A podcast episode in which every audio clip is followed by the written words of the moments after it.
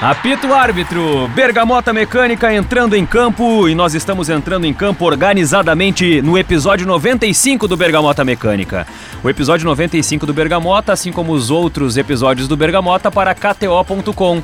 Entra na KTO, te registra, coloca o cupom Berga para ganhar 20% no primeiro depósito e é claro, né, para colocar um, um, um, sentido a mais no futebol, assim como a gente tenta fazer aqui no Bergamota Mecânica todas as semanas, trazer mais sentido, mais profundidade e mais elementos para que você possa curtir esse jogo tão apaixonante que é o futebol. E o episódio de hoje nós vamos falar sobre a monarquia britânica e o futebol. E tem muitas coisas pra gente trazer aqui no episódio do Bergamota Mecânica. Rodrigo Oliveira, boa tarde. Boa tarde, Jory. Boa tarde, Rafael. Boa tarde, bergamoteiros. Quero dizer de antemão que estou encantado com esse tema.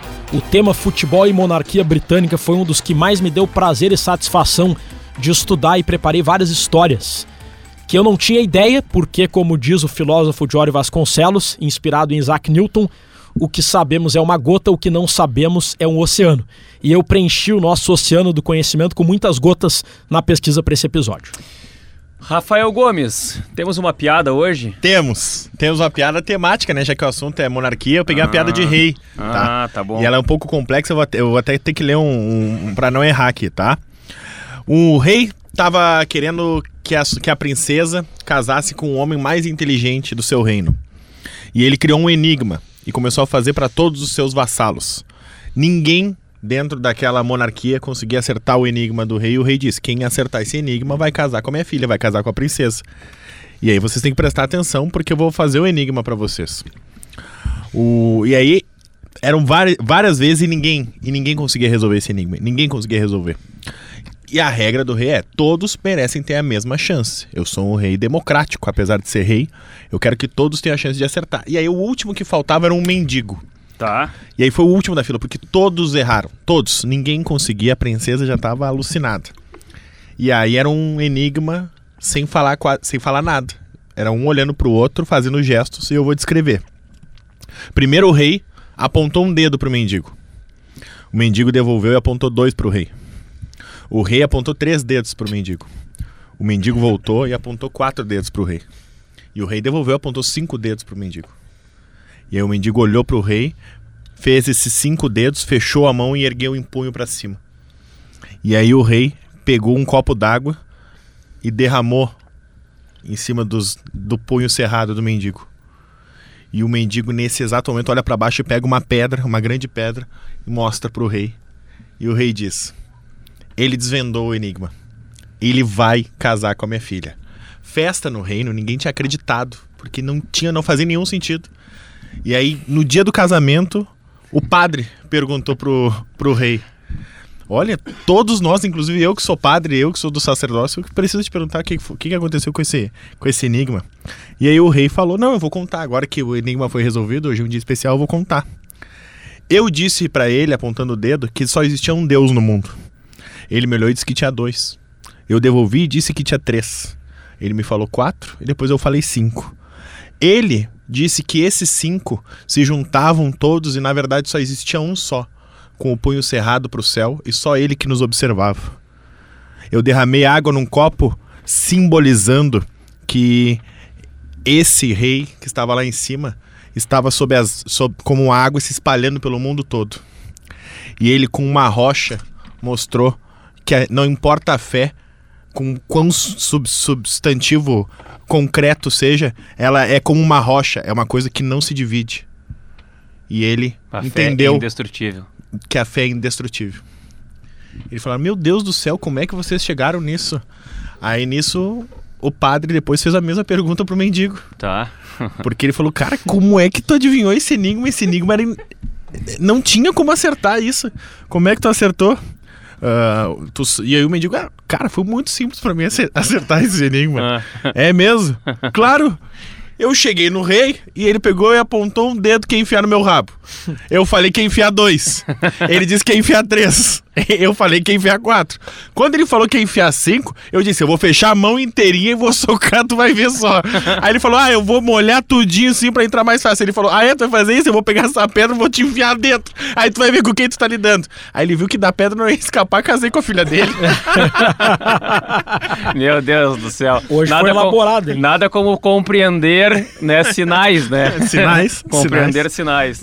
E nós estamos aqui porque nós somos um podcast que compreende os sinais, né? E os sinais da nossa audiência nos dizem que nós temos que falar sobre o futebol e a monarquia britânica. É, a- a- a- eu não sei assim, eu- eu- como a gente está gravando muitos episódios em sequência, a gente já gravou até alguns episódios que vêm depois desse e estamos retornando a esse episódio. Então eu não vou saber exatamente o local no espaço em que ele se insere para lembrar há quanto tempo houve o falecimento da Rainha Rainha Elizabeth. Mas se você está ouvindo esse Foi episódio esse no futuro, é, se tu tá ouvindo esse episódio no futuro, não faz nenhum sentido essa informação. Talvez você esteja ouvindo esse episódio em 2023. Então, se você está ouvindo em 2023, 2024 ou 25, saiba que ele foi gravado logo depois da morte da Rainha Elizabeth. E o que muita gente não sabe, Rodrigo Oliveira, eu já quero passar a bola para ti, porque eu sei que tu tem uma aula de história para trazer sobre a monarquia e o futebol, ou principalmente para a gente compreender, afinal de contas, como é essa monarquia que rege o Reino Unido, que muita gente não entende, por ser uma coisa que, por vezes, é distante da realidade das pessoas aqui no, no, no Brasil. É, eu, eu, que- eu queria que tu eh, contextualizasse de que forma a monarquia se insere no Reino Unido e eh, trazer um pouquinho desse fio condutor da história até chegar no futebol. Jory, Rafael, você sabe o quanto eu gosto de história, né? Falar sobre a história da monarquia britânica seria não renderia um podcast, renderia talvez uma maratona de podcast em sequência. Eu fiz Aliás, um resumo. parêntese rápido já, nesse momento, The Crown, uma série da Netflix que Boa. ajuda a entender algumas coisas da monarquia britânica. Eu fiz um resumo didático com os principais fatos que formam a história da monarquia britânica e tem um determinado momento que a gente pode inclusive traçar a história da monarquia britânica tendo como pano de fundo ou fio condutor o futebol. A Inglaterra, ela foi habitada é, antes de Cristo pelos povos celtas, foi colonizada pelos romanos, depois vários outros povos, anglo-saxões, germânicos, é, de vários locais foram naquela região e foi uma região que demorou para criar uma identidade. Aí é- esses povos conviviam em harmonia, às vezes nem tanto. No século X, esses povos que moravam no local onde hoje é a Inglaterra, eles foram invadidos pelos vikings, ali da, da Escandinávia. Foram várias invasões dos vikings, e quando eles derrotaram os vikings é que, sim, a gente pode falar do reino da Inglaterra com uma identidade mais definida. Um dos ataques vikings mais marcantes foi, e aí vocês já ouviram falar nesse termo, no nome da batalha, é a Batalha de Stamford Bridge. Século XI. Stamford Bridge é hoje o nome do estádio do Chelsea, em homenagem a essa batalha marcante. Quando os noruegueses invadiram a Inglaterra e perderam. A Noruega era liderada pelo rei Haroldo Manto Cinzento. Como é que é? A Noruega era liderada pelo rei Haroldo Manto Cinzento. Como é que é a tradução disso? Tem a tradução disso? É Haroldo Manto Cinzento mesmo? É, o nome no português é Haroldo Manto Cinzento. Eu não sei como é que é o nome em norueguês ou em Sim. inglês. Isso aí tá com cara de Senhor dos Anéis, né? Ah, Não cara, tá que com é, cara de... é que Haroldo ganhou? Manto Cinzento é um negócio muito peculiar, né? Quem ganhou foi o rei da Inglaterra, que era Haroldo II, ou Tá. Harold II, né, em 1066. O Haroldo II ganhou do Haroldo Manto Cinzento. Duelo dos Haroldos. Exato. Eu só separei, teve várias batalhas nessa resistência aos vikings. Eu separei essa por causa do nome, Batalha de Stamford Bridge. A gente já tem a primeira relação com o futebol. Claro. Porque séculos depois, a Batalha de Stamford Bridge viria a batizar o estádio do Chelsea. No século XIII, o rei Eduardo I promulgou as primeiras leis que constituíram os parlamentos. O rei ainda tinha um poder absolutista, mas passou a existir pelo menos um parlamento. A palavra do rei não era a única voz de poder. No século XIII surgiu o que era algo parecido com o futebol. O futebol mesmo, com as regras que nós conhecemos, surgiu apenas no século XIX. Mas nessa época existia um esporte que vamos chamar aqui de futebol medieval. Era uma mistura de futebol com rugby, com cricket, era o esporte da época. É, não tem registros históricos para a gente dizer exatamente quais eram as regras, mas os que eu achei aqui são bem curiosos. Pessoal, era na Idade Média, tá? Sabe como é que era o futebol deles? Eles pegavam a bexiga de um porco morto e enchiam de areia e começavam a arremessar a bola uns nos outros, chutar. E aí cada local adaptava a regra. Mas a bola, a primeira bola de futebol, foi uma bexiga de porco enchida com areia. Só que assim, os esportes. De porco ou de vaca? De porco. Ah, se não podia ser daí que surgiu o drible da vaca. Era, poderia ser, mas nesse caso era o porco.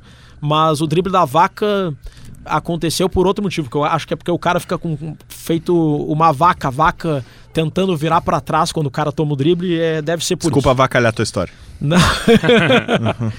Bom, século XIII.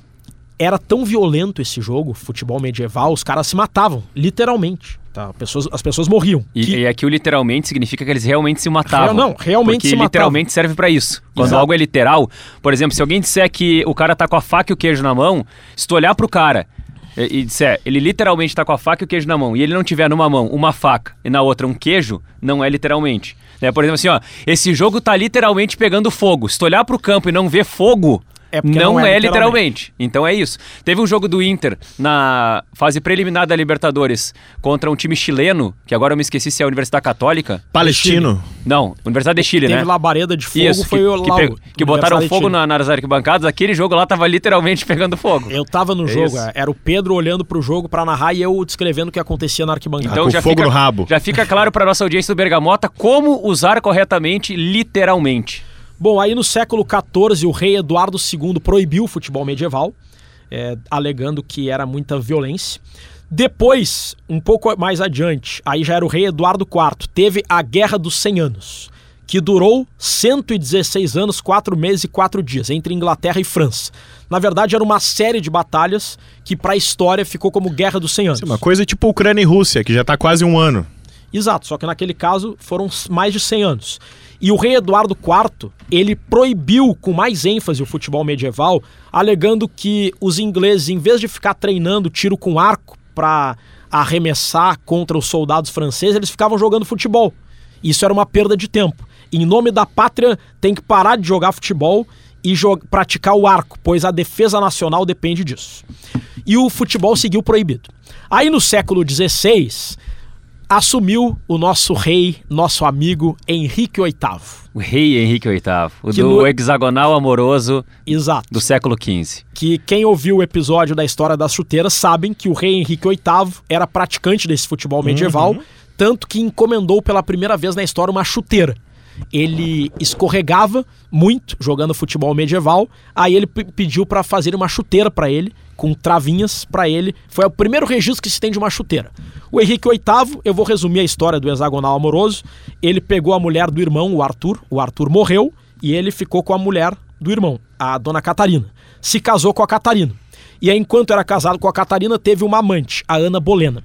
Ele se arrependeu do casamento com a Catarina, só que a Igreja Católica não permite. Ele pediu pro Papa para anular o casamento com a Catarina, o Papa não deixou.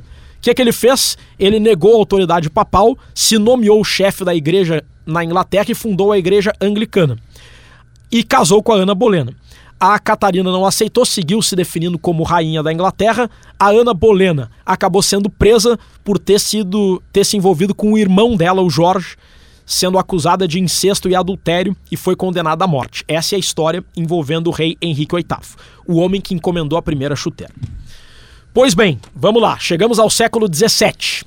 Ali a Inglaterra, e pouca gente sabe disso, a Inglaterra já foi uma república. A monarquia acabou com a Guerra Civil Inglesa, no século XVII. Teve uma guerra entre os partidários do rei Carlos I e os partidários do parlamento. O Oliver Cromwell era o parlamentar que liderava. Foi uma revolução sangrenta, vencida pelo parlamento, e aí com isso, o rei Carlos I foi decapitado, executado, e aí o Oliver Cromwell de- decretou a república na Inglaterra. Uma república ditatorial que durou muito pouco tempo, porque foi um fiasco. Ele morreu, o filho dele conseguiu piorar o regime, crise econômica não sustentou e aí voltou à monarquia em 1660. Para não me alongar mais, no século XVIII, nos séculos XVIII e XIX, a Inglaterra conseguiu primeiro se unir com a Escócia, aí virou o Reino da Grã-Bretanha. E mais adiante no século XIX, Reino da Grã-Bretanha e da Irlanda, e aí surgiu o Império Britânico. E aqui tem mais uma ligação com o futebol. O Império Britânico foi o mais poderoso do mundo, e por conta da força do Império Britânico, a Grã-Bretanha se industrializou muito rápido, deixando para trás a Irlanda. A Irlanda passou a viver com o problema da fome e, e com a miséria. E os imigrantes irlandeses, para escapar da fome, foram para a Escócia. A gente falou sobre isso no episódio Bah, Old Firm. Esse gancho que tu tá trazendo, ele é muito, mas muito importante para entender, Rodrigo, essa história de imigração irlandesa no Reino Unido e principalmente por conta dessa, dessa crise de fome que aconteceu na Irlanda. é, E para explicar também algumas polêmicas que aconteceram quando a rainha Elizabeth acabou falecendo. Podemos até fazer esse gancho agora, porque esses imigrantes irlandeses que fugiram da fome, provocada, segundo eles, pelo desenvolvimento do Império Britânico, eles foram para a Escócia, se basearam na Escócia e fundaram o Celtic. Celtic é até hoje um clube com origem irlandesa E católica. e católica, enquanto o Rangers, principal rival do Celtic, que fica também em Glasgow, capital da Escócia, é um time protestante. E os protestantes do Rangers, eles são muito ligados à monarquia inglesa. em São compensação, o Celtic, dos imigrantes irlandeses e católicos, como eles foram muito perseguidos desde a reforma protestante, lá no século XVII, se eu não estou enganado, e como 16 ou 17, e como eles culpam o Império Britânico pela fome que assolou a Irlanda, o Celtic é e sempre foi um símbolo de resistência à monarquia. E muitos torcedores do Celtic não gostam da monarquia por conta disso, pelo que a monarquia britânica, principalmente nos tempos do Império Britânico, representou para o povo deles. Por isso que quando a rainha Elizabeth II morreu, o Celtic, a torcida do Celtic, ou parte dela, hostilizou a rainha. No minuto de silêncio, é, houve uma manifestação carinhosa de aplausos à rainha. É, e eles, fizeram, eles fizeram um. Como, como eles sabiam que poderia ter algum tipo de manifestação, eles fizeram um protocolo diferente ali, colocando os, os jogadores dos dois times é, no círculo central do gramado, a Frente a arbitragem frente. também, frente a frente ali e tal, para respeitar esse momento, e combinaram um minuto de aplauso em homenagem à rainha. Porque eles sabiam que não existiria a possibilidade de fazer um minuto de silêncio. Exatamente. E aí a torcida do Celtic levantou uma faixa dizendo: se você odeia a, a, a família real, você aplauda. Então, assim, para pegar, aquela, pe- pegar aquele aplauso ali e se apropriar daquele aplauso como se fosse uma mensagem contrária à Rainha Elizabeth, contrária à família real. E durante a partida, esse jogo do Celtic, que foi na Liga dos Campeões. Foi na, foi na Liga dos Campeões. Não, foi na. que- qual foi a competição do. Não lembro agora. Bom, du- durante esse jogo do Celtic, ah, a torcida do Celtic cantava uma música também que dizia o seguinte: a letra: Lizzie's in a box. Lizzie's in a box. Que quer dizer. A Elizabeth está num caixão. está num caixão. Está num caixão. Eles vibravam, celebravam esse fato de que ela havia morrido. Então a gente entende aí Desrespeito, né? um desrespeito, obviamente. E aí a gente entende essa relação do, do, do Celtic, que tem uma, uma origem de irlandeses, toda essa, toda essa situação da fome que eles atribuem à, à, família real, à, à monarquia. Inclusive, o, o Rangers fez uma homenagem eh, muito bonita para a Rainha Elizabeth, eh, logo depois da morte da rainha, que foi um mosaico feito pela torcida do Rangers, eh, colocando ali o rosto da rainha nas arquibancadas do, do estádio do Rangers. E os protestantes na, na Escócia, né? Que são parte do Reino Unido, eles defendem a unificação da Escócia com o Reino Unido, enquanto os católicos eh, de origem irlandesas, que são eh, aqueles que são mais alinhados ao Celtic, né, nessa, nessa dualidade que existe entre eh, o Old Firm, que é um, um episódio aqui do Bergamota Mecânica, eles defendem que ah, eh, fuck the crown, né? Eh, Foda-se a coroa, né? É mais ou menos por aí que eles se posicionam eh, nessa, nessa linha que leva em conta questões de, de sociedade, questões sociopolíticas, questões religiosas e questões até econômicas. Uma coisa curiosa, Jory, é que eu falei que ao longo da Idade Média esse esporte que era o tataravô do futebol, ele chegou a ser proibido pela monarquia. Pois no século XVII ainda não era o futebol como conhecemos hoje, mas era praticado com algumas diferenças. Ele era um instrumento social das classes operárias e marginalizadas, que usavam esse esporte como uma maneira de se unir em prol de melhores condições contra o sistema, contra a monarquia. Foi no século XVIII, ou melhor, no século XIX, que o futebol foi fundado com as regras, ali em 1860 alguma coisa, com as regras que conhecemos, Sim. e curiosamente a partir dali a monarquia entendeu que o futebol precisava ser um aliado da monarquia e não um inimigo. E, por exemplo, uma das rainhas mais marcantes da história da Inglaterra foi, da história do Reino Unido, foi a rainha Vitória. Porque foi no período da rainha Vitória, conhecido como Era Vitoriana, que ocorreu o auge do Império Britânico, que dominou colônias do mundo inteiro. Isso. E tanto é que quando a Rainha Vitória morreu, no início do século XX, foi ali que a Federação de Futebol, a Football Association, a Federação Inglesa de Futebol, que como foi a primeira associação, ela é só Football Association, só associação de futebol, ela adiou todos os seus eventos em luto pela perda da Rainha Vitória, algo que seria inimaginável antes pois é, eles entendiam que o futebol já tinha esse tamanho. E depois teve o rei Eduardo VII, mas foi o rei George V que assumiu a partir de 1910, foi o que primeiro. Detalhe, ele odiava futebol mas ele entendeu o poder político do futebol. Mesmo sem gostar de futebol, ele se fazia presente nos jogos, nos estádios e passou a se tornar um rei mais popular por essa associação com o futebol. Ele esteve presente, por exemplo, na final da Copa da Inglaterra de 1914, vitória do Burnley sobre o Liverpool. Foi ele que entregou a taça, ele que entregou as medalhas, e a partir dali a monarquia passava a se envolver com o futebol de uma forma direta a título de propaganda, como a gente já viu em muitos momentos ao como longo da história. Como a gente viu com Getúlio Vargas, como a gente viu com Mussolini, com Hitler, com Francisco Franco, todos os grandes monarcas, sejam eles bons ou ruins, ditadores ou benfeitores, acabam se utilizando e trazendo o futebol para perto como um símbolo de populismo, né? É. O George V ele viu com o falecimento da rainha Vitória. Vamos lembrar, né? O fute a Football Association, ela surge ali em 1863. Então ali quando ele assume início de 1901, 1913, é quando o rei George V acaba assumindo, ele não era um fã de futebol, mas ele percebe o crescimento do esporte e o quanto aquele esporte pode ser benfeitor para que ele seja um monarca, um rei ainda mais popular. Então ele começa a se envolver com o futebol e ele é o responsável, por exemplo, um dos principais doadores e entusiastas de construir o Empire Stadium, que, que é o Empire Stadium, o estádio do Império, é o Wembley, um dos estádios mais famosos do mundo, que foi reformado e é também um dos mais modernos, mas, sem dúvida nenhuma, um dos estádios mais tradicionais da história do futebol é feito graças a um rei, rei George V.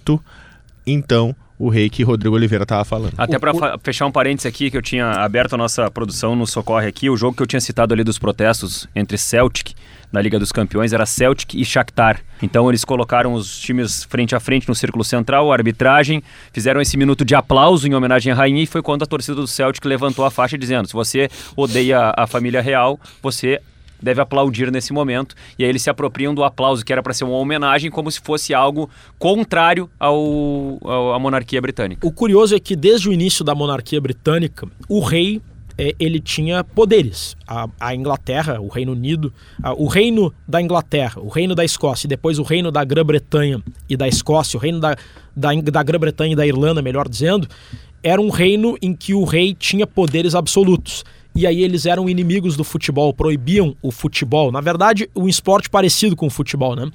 proibiam. Quando a monarquia passou a ser uma monarquia constitucional, ou seja, o rei é o chefe de Estado, mas não é o chefe de governo, quem governa é o parlamento liderado pelo primeiro-ministro, é aí que a monarquia, tendo um papel mais institucional, passa a se associar mais com o futebol. E só para a gente terminar, digamos, a história da monarquia e depois a gente focar na relação com o futebol propriamente dito, essa esse poder do Império Britânico, que gerou, no entendimento dos irlandeses, fome na Irlanda, fez a Irlanda sair do Reino Unido. Era o Reino Unido da Grã-Bretanha e da Irlanda.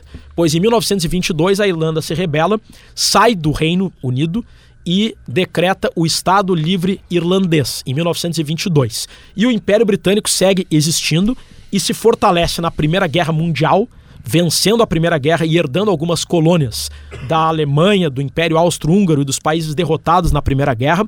O Império Britânico se fortalece no século XX e, curiosamente, o Império Britânico ele cai Ele decai depois de uma outra vitória na Segunda Guerra Mundial. O Império Britânico, liderado por Winston Churchill, teve uma presença, uma, um, um poder importantíssimo na Segunda Guerra Mundial. Chegou o momento da Segunda Guerra em que parecia que o Hitler ia ganhar. A Alemanha nazista tinha dominado a maior parte da Europa. A entrada do Churchill como primeiro-ministro britânico, ela foi, digamos assim, a, o, foi o começo da virada da possibilidade do nazismo vencer a guerra, né? O, a Alemanha estava com baixa autoestima pela perda da Primeira Guerra Mundial. O Hitler, com os argumentos mais cruéis da história da humanidade, consegue resgatar a autoestima dos alemães, criando aquela charopice e baboseira e, e coisa cruel e ridícula de raça superior. Infelizmente, o povo alemão, uma boa parte, cai nessa. E aí eu vou dizer, vou fazer um parênteses, Rodrigo, que eu sempre falo aqui do Tratado de Versalhes, né? Porque eu sempre digo que é melhor uma inimizade honesta do que uma amizade desonesta. Porque quando tu tem um, um, um, um falso amigo, é, tu não sabe se o cara tá te sacaneando, se o cara realmente. Tu acha que o cara é teu amigo, o cara na verdade não é. Agora, uma inimizade honesta Tu sabe que aquele cara não gosta de ti, tu não gosta dele. E vocês podem até se respeitar, mas ninguém vai ser enganado por ninguém aí. E o Tratado de Versalhes, ele foi uma espécie de uma amizade desonesta, que foi um acordo para selar o fim da Primeira Guerra, em que a Alemanha, entre aspas, colocou o rabo entre as pernas e volta o cão arrependido, mas a Alemanha voltou se remoendo e cheia de rancor para começar a Segunda Guerra. E aí o Hitler invade a Tchecoslováquia sob o argumento de proteger os descendentes de alemães da Tchecoslováquia. E o que, que o pessoal pensou, em especial a Inglaterra? Esse Hitler é um louco, mas se a gente retalhar, ele periga nos bombardear e aí vai gerar uma Segunda Guerra Mundial. Vamos fazer assim. Ele só quer a parte dos alemães, né? Deixa ele pegar a Tchecoslováquia para ele, para ele parar de encher o saco e aí evitamos uma guerra. Na época, o então parlamentar Winston Churchill disse que isso era um absurdo, que era uma desonra a Inglaterra aceitar isso, e fez uma famosa frase: Entre a guerra e a desonra, escolheram a desonra e terão a guerra.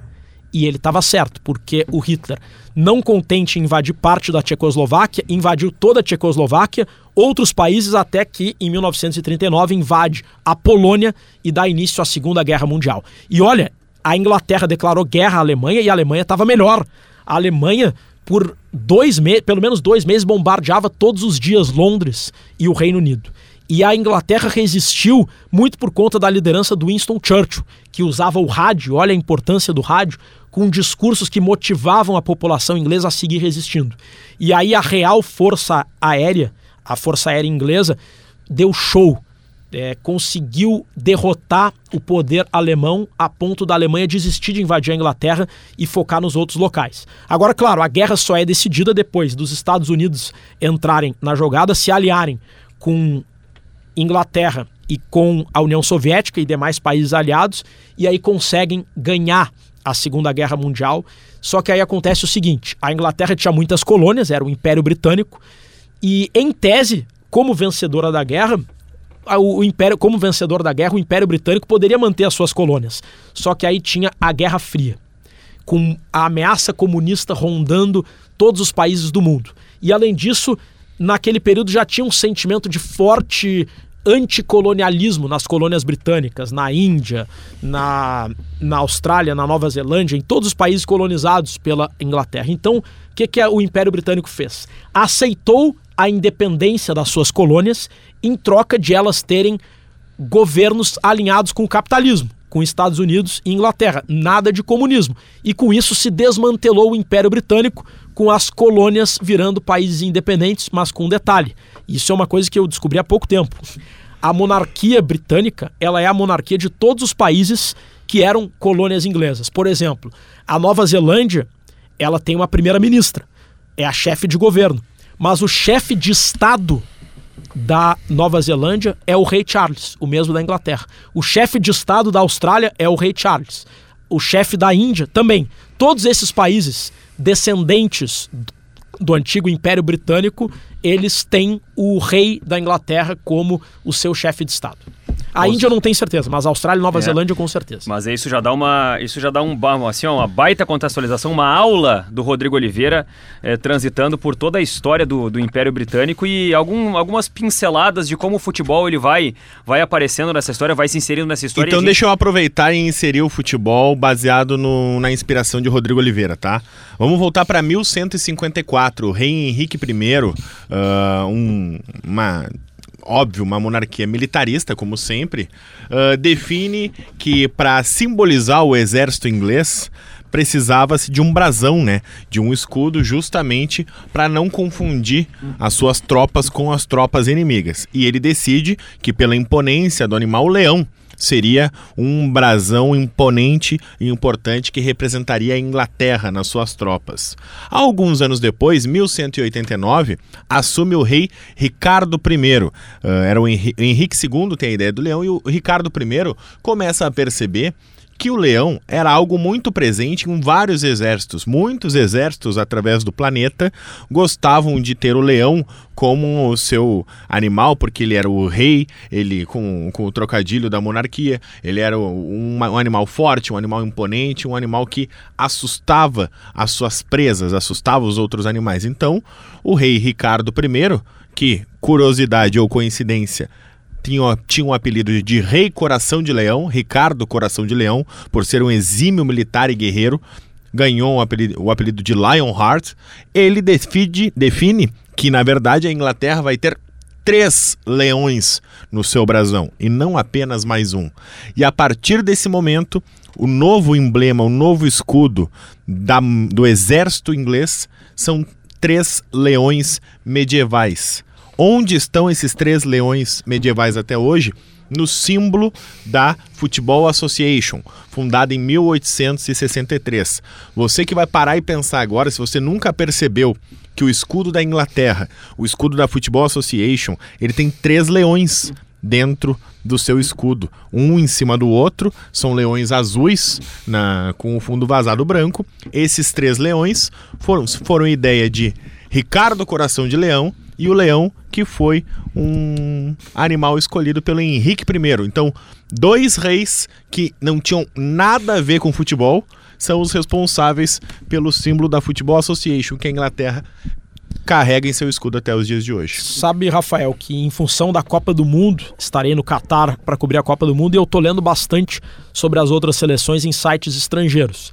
E o que me chama a atenção é que a maioria das seleções elas têm um apelido que se refere à seleção como se fosse um time. O México, por exemplo, é El Tri, por ser tricolor.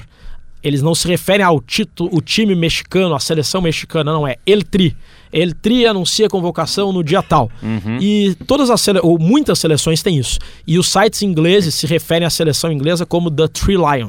The Three Lions. Three Lions. Three Lions. Three Lions will announce the É tipo call quando a gente up. fala a seleção canarinho. Isso. Exato, só que o Brasil não tem um nome criativo, Ou a né? camisa verde e amarela. A gente- seleção canarinho. A gente chama seleção, porque É. canarinho não é muito utilizado. É, é né? que a seleção, É, é, que a seleção brasileira, seleção, inclusive em caixa alta, se tornou o símbolo O- e é o time. sinônimo de seleção brasileira. na zero hora vai estar seleção anuncia convocação. Isso, em letra maiúscula, o S da seleção. Assim como no Daily Mail, possivelmente vai estar Three Lions announce the call up for the World Cup, por exemplo. É, Mas e, é interessante. E só uma curiosidade em cima da curiosidade, né? O México é a seleção El Tri e o Equador é a seleção Latri. Latri. E nenhuma delas ganhou uma, muito Nada. menos Não foram ganhou porra nenhuma. Tricampeão do caralho. México, Não são aliás, nada. O México, aliás, desde sempre É de jogando como tricolor. nunca e perdendo como É, sempre. de né? tricolor, de Famosa três cores. seleção.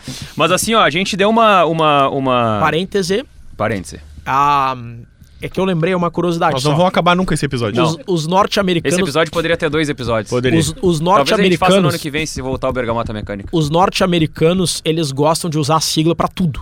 Tudo, né? Aham. Pode ver que eles se referem ao presidente dos Estados Unidos como POTUS.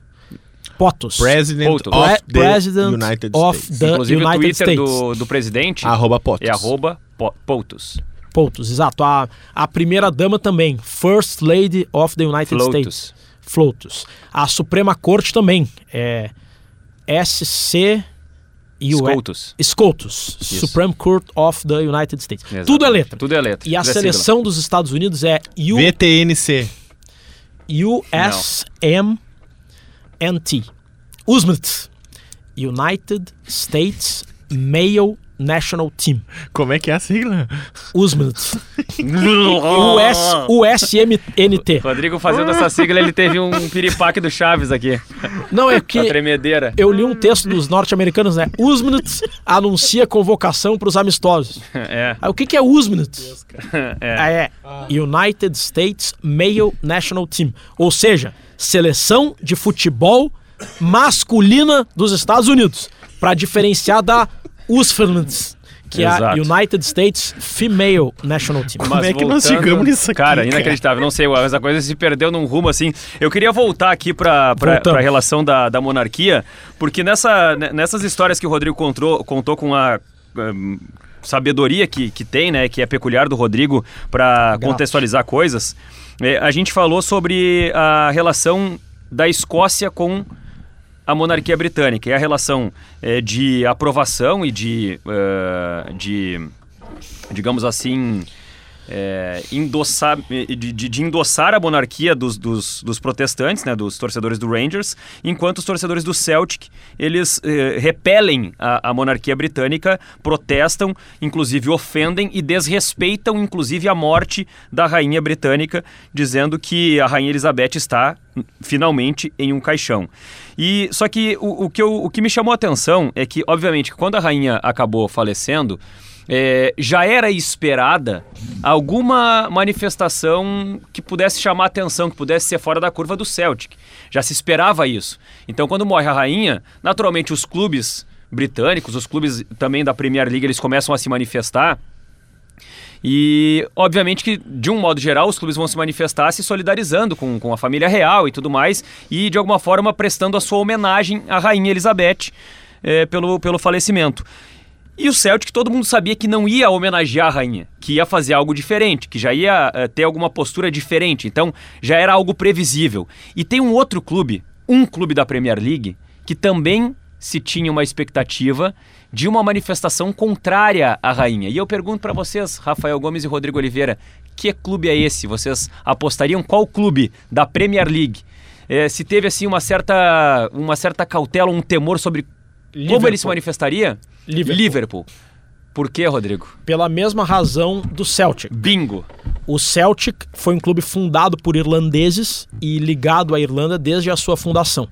O Liverpool, ele não foi exatamente fundado por irlandeses, mas existem muitos irlandeses na região de Liverpool.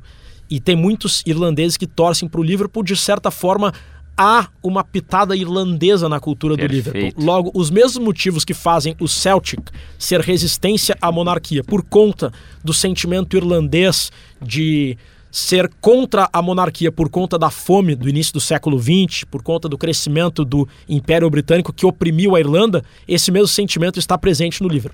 Se isso aqui fosse a escolinha do professor Raimundo, ele diria assim: Rodrigo Oliveira!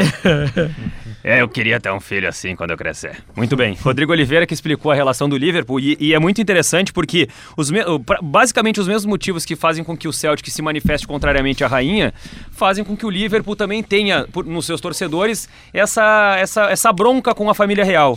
E curioso, porque enquanto todos os clubes da Premier League se pronunciavam é, homenageando a Rainha Elizabeth por conta da morte da rainha nas redes sociais, o Liverpool se manteve em silêncio por um tempo.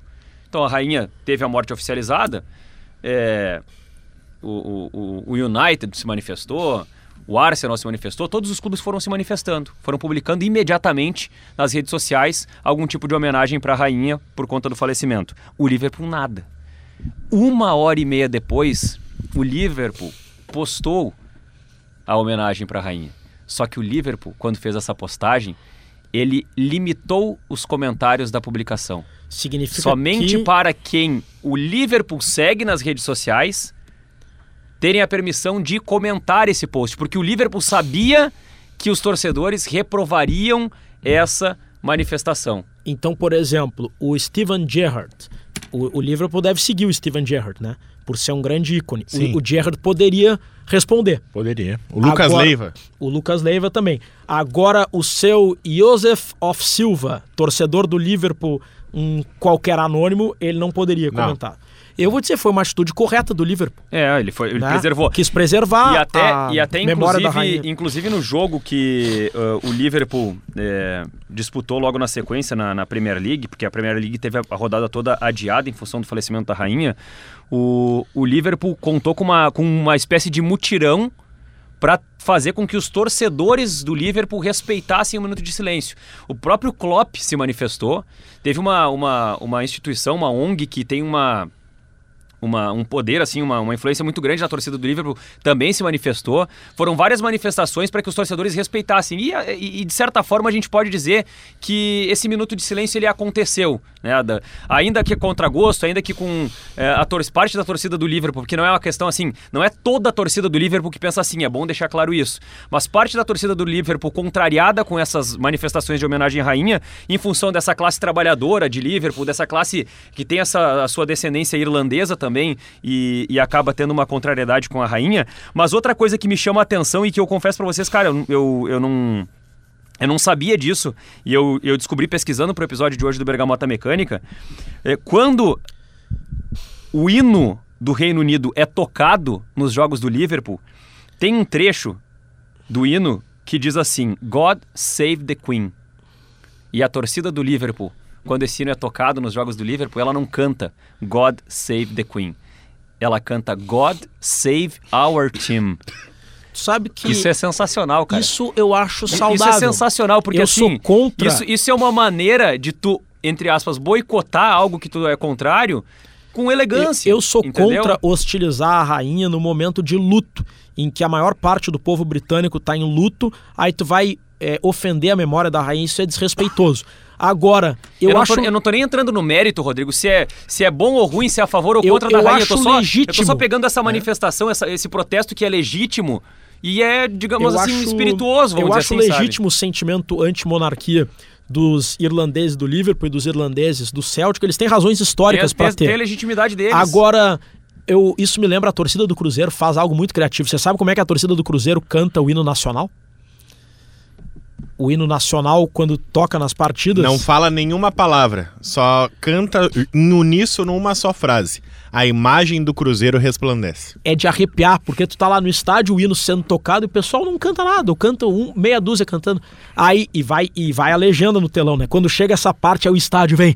A imagem do Cruzeiro resplandece. E a torcida do Atlético Mineiro faz o contrário. Canta o hino inteiro e essa frase eles não, não cantam. Canta. E Agora, a torcida do Palmeiras canta Palmeiras, meu Palmeiras, meu Palmeiras, Palmeiras, meu Eu- Palmeiras, meu Palmeiras. Eu acho Meu Palmeiras. futebol é, é sensacional, né? Eu acho. Eu queria colocar uma discussão aqui sobre a monarquia. Tem, tem duas porque- coisas que nós Não, precisamos eu tenho um falar, monte de coisa olha falar só, ainda, Rodrigo tem- Oliveira. Não me vem com ó, discussão. Tu falou é, o episódio inteiro, não quer deixar É, mais ninguém olha falar. só, tem, tem, tem duas coisas que nós somos obrigados, obrigados É, a falar. A primeira delas, a relação do Maradona com a monarquia britânica. A relação do, Pelé. Maradona com a Rainha Elizabeth. A relação do Pelé com a Rainha Elizabeth. Quer contar qual? Conta do Maradona, então. Não, conta do, conta do Maradona tu. Não, Tá, é que eu não então- sei a do Maradona, Ah, eu só sei do do Pelé. Maradona? Não, beleza, então tá. Então, assim, ó, ficha 1 pra quem falar do Maradona, ficha 2 pra quem falar do Pelé e depois ficha 3 pra eu contar a outra discussão. A outra discussão, tá. Não, o que, eu, o, que eu quero, o que eu quero colocar, na verdade, é o seguinte, tá? Eu tinha muita curiosidade de entender e de. eh, de, de descobrir, assim, de que maneira que eh, o Maradona tinha sua relação com a, com a monarquia britânica, porque existe uma, uma rixa histórica entre eh, Inglaterra e Argentina por conta da Guerra das Malvinas. É, inclusive, a gente falou bastante aqui sobre o quanto representou a Copa de 86 para a Argentina, pela forma como a Argentina vence a Inglaterra, com dois gols épicos do Maradona, um que foi o gol de mão e outro que foi o gol que ele driblou até a rainha da Inglaterra para fazer esse gol. É, e, e- e o que eu acabei encontrando, assim, até, especialmente nas redes sociais, é de que na Argentina muita gente comemorou a morte da rainha, é, da mesma forma como eh, aconteceu na, na, na Escócia lá com os torcedores do Celtic. E mas para minha surpresa, cara, eu encontrei uma matéria ah, que é de deixa eu ver de que ano foi isso aqui, foi 2015, tá? Em 2015, a rainha Elizabeth convidou o Maradona para fazer parte de uma organização, de uma ONG, para ele ser o, o, o responsável, o diretor-geral da América Latina para a organização Football for Unity.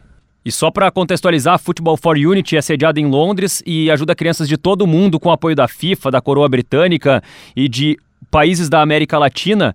E a prova disso, a prova da boa relação da Rainha Elizabeth com o Maradona, é que ele aceitou essa condecoração, cara. E respondeu dizendo o seguinte: Queria saudar Vossa Majestade a Rainha e o Parlamento inglês e comunicá-los que aceito de todo o coração a designação que me deram para a fundação na América Latina. Fiquem tranquilos que os meninos da América Latina serão bem cuidados por mim. Agradeço muitíssimo pela confiança que tem em mim, porque sou honesto e os corruptos comigo não têm vez. Vamos fazer entre todos nós que os meninos sorriam. Esse vai ser o nosso prêmio. Aqui não vai existir corrupção, isso posso assegurar. Então foi um convite que a Rainha Elizabeth fez para o Maradona, que ele acabou aceitando e que eu, eu confesso para vocês que eu procurei assim até para ver se tinha alguma manifestação mais forte do Maradona em relação à rainha. E eu não sei assim se vocês chegaram a fazer essa pesquisa, mas eu não encontrei algo que eh, tivesse uma, uma, alguma treta do Maradona com a rainha Elizabeth. Desconheço também, até porque a treta do Maradona era muito mais indiretamente, claro, com a Margaret Thatcher. Perfeito. Que era a chefe de governo, a primeira-ministra e não a chefe de Estado na Guerra das Malvinas. Com a rainha em si, eu não pesquisei nenhuma treta entre Maradona é, eu, Mais do que isso, eu não, eu não encontrei. E, e, o que eu encontrei foi justamente o Maradona recebendo esse convite, aceitando esse convite para ser o representante de uma ONG, a convite da rainha para ser um representante é, na, na América Latina. Eu fiz a pesquisa sobre o Pelé e eu descobri que apesar de eu ter duas histórias para contar sobre o Pelé e a rainha, eles só se viram uma vez. O Pelé e a Rainha só se viram no dia 10 de novembro de 1968, jogo entre seleção carioca e seleção paulista. 3 a 2 para os paulistas. Na época, a Rainha Elizabeth veio ao Brasil junto com o, o, o rei Charles pela primeira vez na história. E o, o Rafa, entre os é compromissos. Príncipe, príncipe Philip, príncipe é da perdão. Rei O Charles, Charles é o filho é o, dela que assumiu agora o rei. É o atual rei, perdão. Obrigado, Rodrigo Oliveira. Veio com o príncipe Philip para o Brasil fazer, obviamente, um jogo político. Na época a gente estava às vésperas de um AI-5, os militares estavam em polvorosa com a chegada de uma monarca. Só que, naquela época, dentre as tantas coisas que ela queria fazer no Brasil, não estava programado a visita ao Maracanã que ela fez. Só que durante a estadia dela tinha um jogo entre seleção paulista e seleção carioca. Ela pediu para ir ao estádio porque ela queria conhecer o rei do futebol. Ela falou: Ah, eu sou a rainha, eu preciso conhecer o rei. Encontro de monarcas. Exatamente. E ela foi ao jogo, Pelé fez dois gols. A seleção paulista acabou ganhando por 3 a 2 um jogaço. E vamos lembrar que esse é 1968. E eu peguei as escalações desses dois times e é basicamente a seleção carioca tem o Botafogo e a seleção paulista tem o Santos. E basicamente a gente vê a escalação de 1970. Acho que só não tem, se não me falha a memória, não tem o Everaldo que jogava no Grêmio e o Tostão que jogava no Cruzeiro. De resto, são os titulares da Copa de 70. O, a seleção carioca tinha Félix Moreira, Brito, Leônidas, Paulo Henrique, Carlos Roberto, Gerson e Paulo César, Nado, Jair e Roberto. A seleção paulista foi com Picasso, Carlos Alberto, Jurandir Dias e Rildo, Clodoaldo, Rivelino e Pelé, Paulo Borges, Toninho e Abel. 3 a 2 A taça que seria entregue uh, ao campeão pelo João Avelange foi entregue pela Rainha Elizabeth. O Pelé, o Gerson e a Rainha Elizabeth, os capitães dos dois times, tiraram uma foto depois do jogo e a Rainha agradeceu e tem uma, uma foto dos dois, inclusive, uh, saudando o Maracanã, 100 mil pessoas no Maracanã saudando a Rainha Elizabeth. Uh, tem essas imagens retratadas também no YouTube, coloridas, porque eram imagens preto e branco à época, e teve quem colorisse essas imagens. Então a rainha tá com um vestido com detalhes em amarelo e preto, uh, muito, muito bonita essa imagem feita, remasterizada e colorida.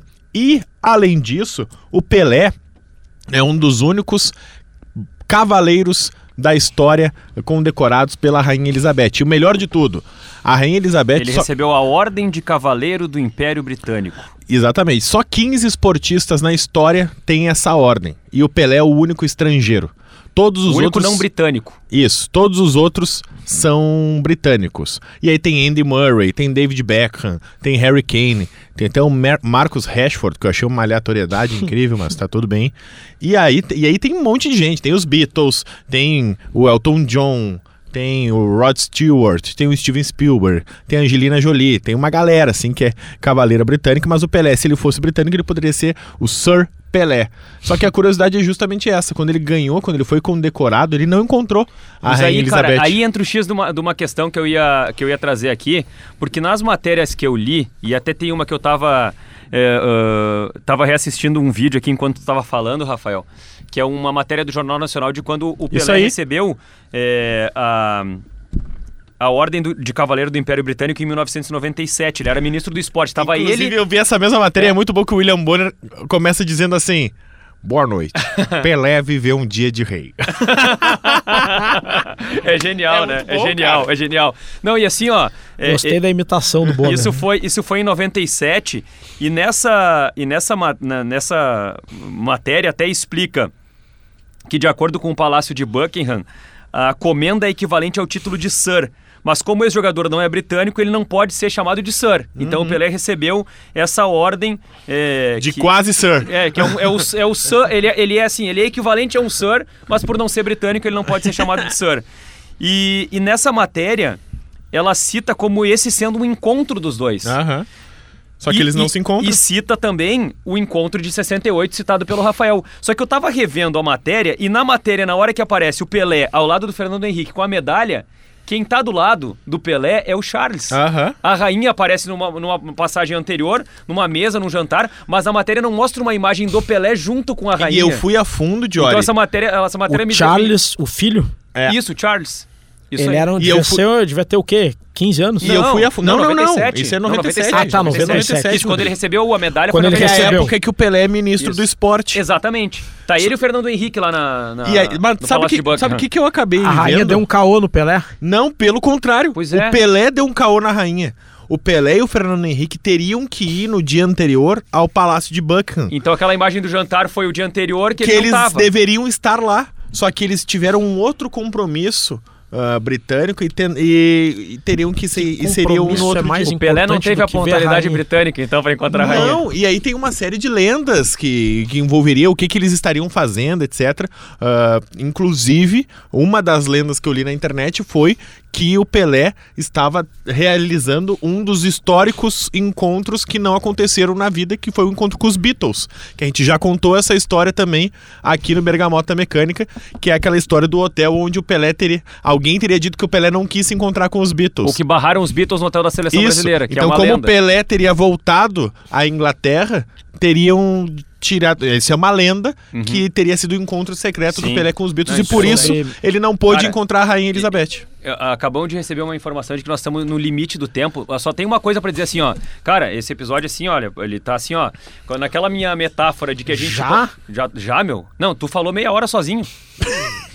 É só isso, cara. Só isso, assim. Tu- Tudo bem, tu não participou do episódio passado ou do episódio futuro, porque eu não Espero- sei mais onde é que a gente tá. Espero ter contribuído. Mas aquela minha metáfora de que o Bergamota Mecânica, ele é assim, um grande, um grande parque aquático com várias piscinas.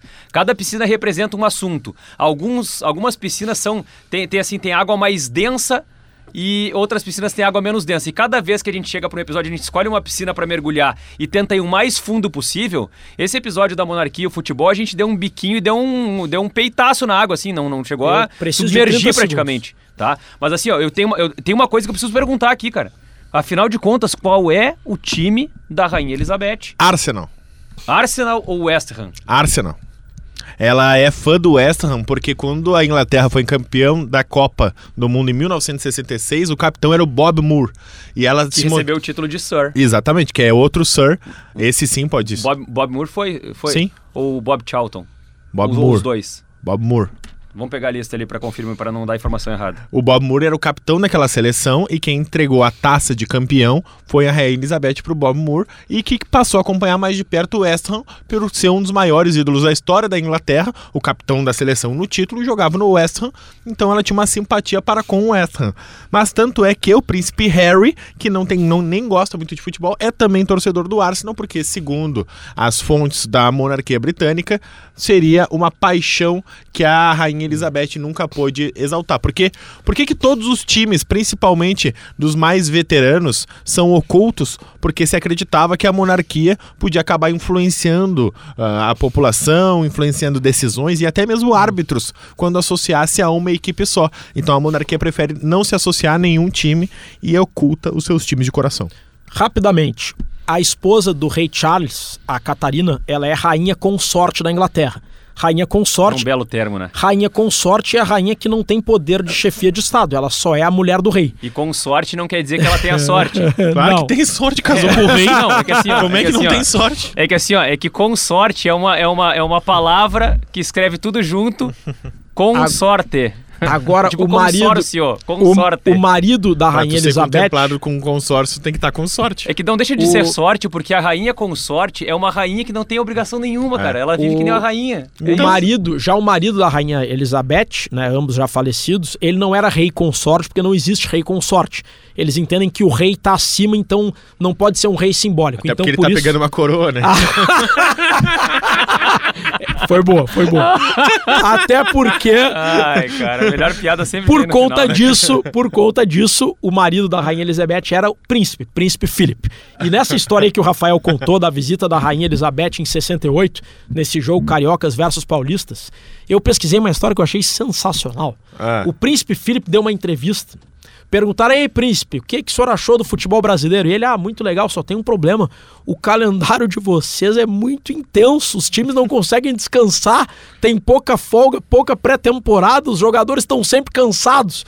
Em 68, o príncipe Philip já reclamava algo que segue sendo reclamado pelos técnicos, de que o calendário brasileiro tem que mudar. É, e pelo que eu, pelo que eu vi aqui, Rafael, o, o, o Bob Charlton, que é o, que, é o É? que tem o título de Sir. Putz. O Bob Moore eu não acredito que não. Até não sei se tu tem a lista dos 15 esportistas aí. Não, eu anotei tem, né? alguns. né? O Anotou Andy alguns. Murray, É. anotei o... O Mofará. É, o... É isso aí. Steven Spielberg. Ah, e tem outro brasileiro, o Gilberto Freire. É o único brasileiro além do Pelé, o escritor Gilberto Freire, nascido em Recife. É, mas esportista é o Bob Charlton, que também foi campeão do mundo em 1966, que foi condecorado com o título de Sir Bob Charlton. Bom, a gente está na reta final do episódio. Eu acho que esse episódio no futuro, se a gente tiver a condição, dá para falar mais sobre essa relação da não só da, da, da- da monarquia, não só do futebol com a, com, com a rainha e com a família real. Mas eu acho que a gente pode, é, inclusive, ter alguns episódios temáticos do Bergamota no futuro, quem sabe um dia, sobre é, o surgimento do futebol e os, os- os bairros de Londres, por exemplo, é um episódio bem legal, sabe? E a relação com o futebol. É, os, times, os times de futebol é, ingleses também, porque, pô, tem muito time, tem time, muito time que já acabou, muito time que estava lá no começo e que acabou sendo importante na, na arrancada do futebol que depois acabou perdendo força, que seria interessante de falar aqui no Bergamota Mecânica. Mas a gente está indo para o final, para KTO.com aqui no Bergamota, KTO.com, arroba KTO, underline Brasil. Rafael Gomes, faz o seguinte para nós, entra lá no Spotify, vai no último episódio do Bergamota Mecânica e vê que mensagens de quais ouvintes nós temos lá para a gente fazer um, pelo menos um rápido quadro com nomes aqui, porque o nosso episódio mais recente no ar é o episódio 93 e nós estamos gravando já o episódio 95. O Ricardo Schmidt disse que no episódio das jogadas inventadas faltou a defesa do escorpião, que a gente não citou. O Tuan falou do Kerlon, drible da foca. Bah, Nossa. esse daí eu anotei para falar e não falei. Esse foi um drible realmente inventado pelo Kerlon. Acho que ninguém fez antes nada parecido. E o Lucas Cop disse que faltou o chute no ar do Valdívia. Ah. Ah, esse drible é uma droga, não funcionava pra bosta nenhuma esse chute do ar. Não, e o do Kerlon também. Ele usou uma vez só que funcionou, É, depois nunca base, mais. Né? Na, pro profissional ele não, Não, e nunca criou, né? mais também. Esses drible. Ah, não. é que nem a jogada de ombro do Alexandre Pato ali. Usou uma vez ali que ele fez as embaixadinhas no ombro, depois nunca mais. É recurso. É diferente de drible. Sabe o que, que o Gago perguntou pro outro? O quê? Tu gosta de, fo, de, fo, de fofoca? Aí o outro disse, não, eu prefiro pi, pinguim. Meu Deus do céu. Onde que tu tirou isso agora, cara? Por que, que tu É que falou? ele falou do drible da foca. Ah, né? tá. Foi isso, por isso. Que barbaridade. É que ele achou que ele tava falando de, de foca, né? Mas era fofoca mesmo. Tá, eu entendi. É isso, né? Tem aquela. Tem outra piada. Ah. Essa pra quem entende inglês. né? Ah, Você sabe que os japoneses eles têm dificuldade de falar o R, né? uhum. Às vezes parece cebolinha, né? Aí um cara perguntou pro um estrangeiro perguntou em inglês pro um brasileiro perguntou em inglês para um japonês. Do you have elections in Japan? E o japonês respondeu: Yes, every morning. Meu Deus. Meu Deus do céu. Ah, eu- Vocês entenderam? eu já contei aqui no Bergamota Mecânica a piada também do. do... Mas o que, que tá acontecendo com esse Não, é programa? isso, né? Encerra o chega, programa, chega, cara. né? Eu já contei a piada do, do, do Robin Hood, do, do Guilherme Tell. Eu já contei, né? Não me E lembro. do, do Bêbado. Vai, conta. O. o tinha, um- tinha, uma, tinha uma praça assim, daí tava lá o, o Robin Hood, o Guilherme Tell lá, dois arqueiros maravilhosos. E aí tinha uma criança com uma maçã na cabeça. E quem acertasse a maçã, né, era o campeão da, daquele torneio de arco e flecha ali. Aí foi o, o Robin Hood, pegou o arco, disparou uma flecha, assim, ó, deu no, no topo da maçã. Aí ele disse, I am Robin Hood. Todo mundo aplaudiu ele. Aí chegou o Guilherme Tell, pegou o arco, mirou. No meio da maçã, a maçã se partiu em duas, na metade. Ele disse, I am Guilherme Tell. Aí nisso chegou um bêbado, abrindo espaço, abrindo caminho, pegou um arco, pegou uma flecha, mirou, começou a balançar o arco, puxou a flecha e deu na testa do guri. Aí ele olhou pra todo mundo e falou assim: I am sorry. é isso, cara. Beleza. Então fechamos o Bergamota Mecânica. Quadro com nomes já foi. Eh, o que que vem agora? Ah, o próximo episódio, né? O próximo episódio Futebol é sobre. proibido, não vem Pro- não, o próximo episódio é sobre figurinhas. Figurinhas de Copa do Mundo. Um episódio que não contará com a presença. Qual de vocês não fez? Rafael. O Rafael Gomes. É, Rafael Gomes provavelmente. Eu já nem lembro mais. Rafael Gomes está fora do próximo episódio, está eliminado do próximo episódio sobre figurinhas e nós teremos dois convidados especiais para esse que- episódio. e depois eu que sou o ditador, né? Eu sou o único bergamoteiro que coleciona o álbum da Copa e eu fui o eliminado, mas tá É tudo isso. bem. É Obrigado, isso. O que que eu posso diorismo. fazer, né? É o diorismo, O que, que né? eu posso É o fazer, né? diorismo. Tu tava aqui no dia do episódio? É Todo diorismo. dita... Diz um ditador na história que não tenha sido vítima de golpe. É. Ou de uma tentativa de golpe. Quadro com nomes já foi. Episódio, né? Pá, Futebol proibido já, pum, agora. futebol proibido, pá. Faltou nada. Tu não É tem isso? dica, né? Por isso fica enrolando. A Sempre- minha dica é a seguinte, tá? É o podcast Foi Lá e Fez. Já ouviu falar nesse podcast? Já. Quem é que faz esse podcast? Eu já ouvi falar, não disse que eu sabia quem fazia. Ah, Eu não conheço, Não conhece? O podcast, pô, e é, e é muito legal essa dica aqui. Não é o, não é, é o do Sobs ou do D'Alessandro? É o do Sobs. Tem É o aquela do Sobs. frase do, do E agora, perfil e agora o Linguarudo? É Tem o aquele- podcast Rafa- do Sobs de inovação. Rafael Sobes faz um podcast que se chama Pode Foi Lá e Fez. É um podcast de empreendedorismo. viu? que é muito E legal, inovação. porque o, po- o- porque o Sobs é um cara que tem investido muito em startups e tem investido muito em empreender. Ele é um Sim. cara que empreende desde o tempo que ele Sim, jogava ele tem futebol. uma hamburgueria, ele tem um sushi, ele é sócio De uma empresa de energia uma empresa solar. de energia solar. E ele tem mais uns dois negócios. No episódio que eu escutei desse podcast, eu já ouvi esse podcast. Tem um viu? episódio. Tu achou que eu tava te mentindo? Tem um né? episódio, por exemplo, que é muito legal, que é com Paulo Jeremia, que é o, o, Da de Paolo. o responsável pela, pela rede de Paolo, a galeteria de Paolo. E ele faz várias entrevistas, acho muito legal para Já comi. O, o É de Paolo, né? Ah, Sim, tá. já comi lá. Ai, ai, ai. O- mas então, assim, ó, o Rafael Sobes e o Danilo Azambuja fazem esse podcast, que é o Pod Foi Lá e Fez, que fala sobre empreendedorismo e eu acho muito legal, cara, porque, é, pô, traz, traz ideias, é, traz perspectivas de, de, de empresários, de como são os desafios de quem empreende, ideias de inovação. Então é um podcast que tem um cara, eu acho muito legal, porque é um, um- um quadro que é proibido falar de futebol e eu tô trazendo uma figura que fez a carreira no futebol, mas que soube virar completamente o rumo da carreira quando parou com o futebol para fazer uma coisa completamente diferente. Então ele faz um podcast que ele até leva, por exemplo, o Paulo César Tinga, mas para falar sobre coisas que não foram dentro de campo, coisas que ele faz fora das quatro linhas. Então eu acho muito legal.